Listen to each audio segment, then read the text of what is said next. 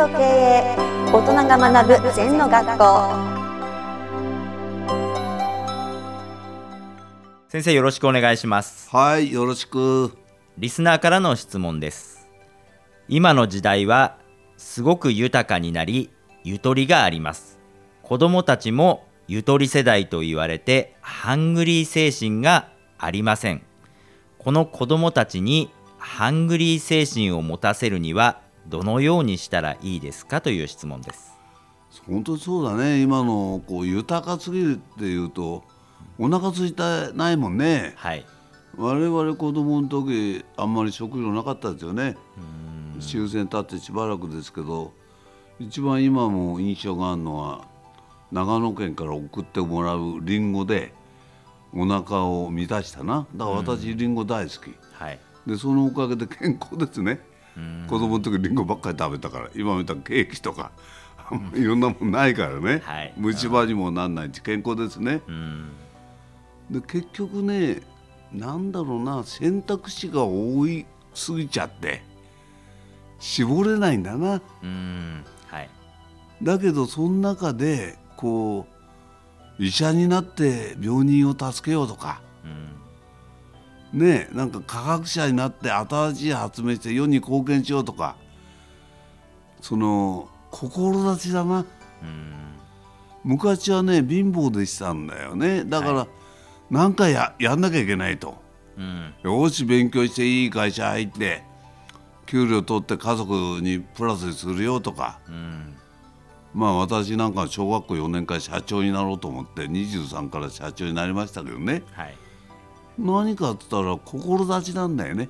うん。でもっと昔は末谷博士か大臣かとかさ。はい。選択肢が少ないんですよね。今フリーターから何でもあるから。ただ、だからこそ自分のアイデンティティうん。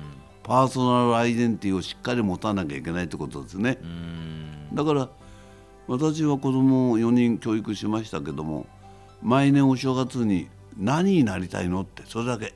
はい。自分の生きる目的が明確じゃない子はダメですね、うん。何でもいいんですよ。ほ保母さんになりたいっていいな頑張ってとか、海外で暮らしたいやややんなさいよとか、結局思った通りになって。うん。だから思わせばいいんですよ。はい。ねたただ勉強しろじゃダメでしょ。うん何のために何のために勉強して何のためにいい学校入って収入だけ。でそれだけじゃ収入増えたら何するのって。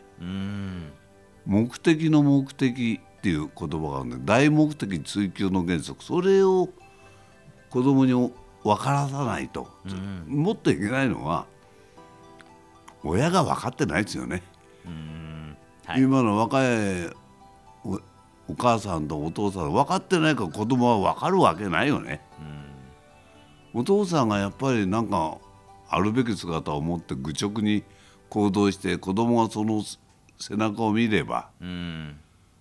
当然何かやろうと思ってんじゃないですか。うん。だから1718までは母親の影響ですからね全て。はい。だからそっから男性の背中で語るっていうね。うん。だから両親はまあなんか当たり前って言えば当たり前なんだけど一生懸命生きることよ。はい。それが一番いい子供の教育ですね。うん。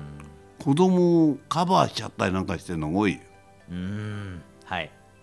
それ自分が一生懸命生きてないから子供にエネルギーがいっちゃう？うん。子供のために子供のためにってなんかいろいろ面倒見ますよね。はい世の中のためにやったら子供を世の中のためにねうん。なる子供になるんじゃないの？うん。それからやっぱりなんていうかな当たり前の反対は感謝。感謝の反対は当たり前、はい。ちょっと今日もご飯食べられる、雨露しのぐ家がある。これ当たり前じゃないですね。うん。そこまで行くのに大変なんだよ。うん。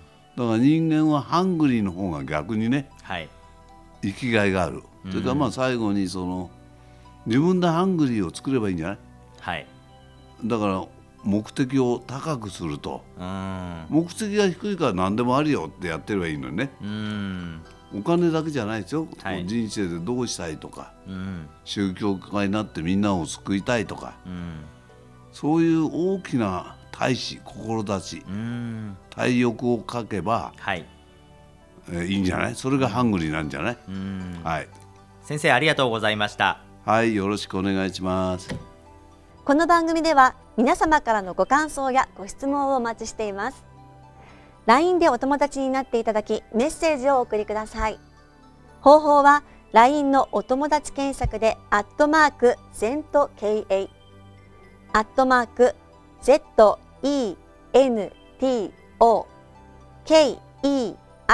EI と入力してください。お寄せいただいたご感想やご質問は番組の中で取り上げていきますのでメッセージをお待ちしております。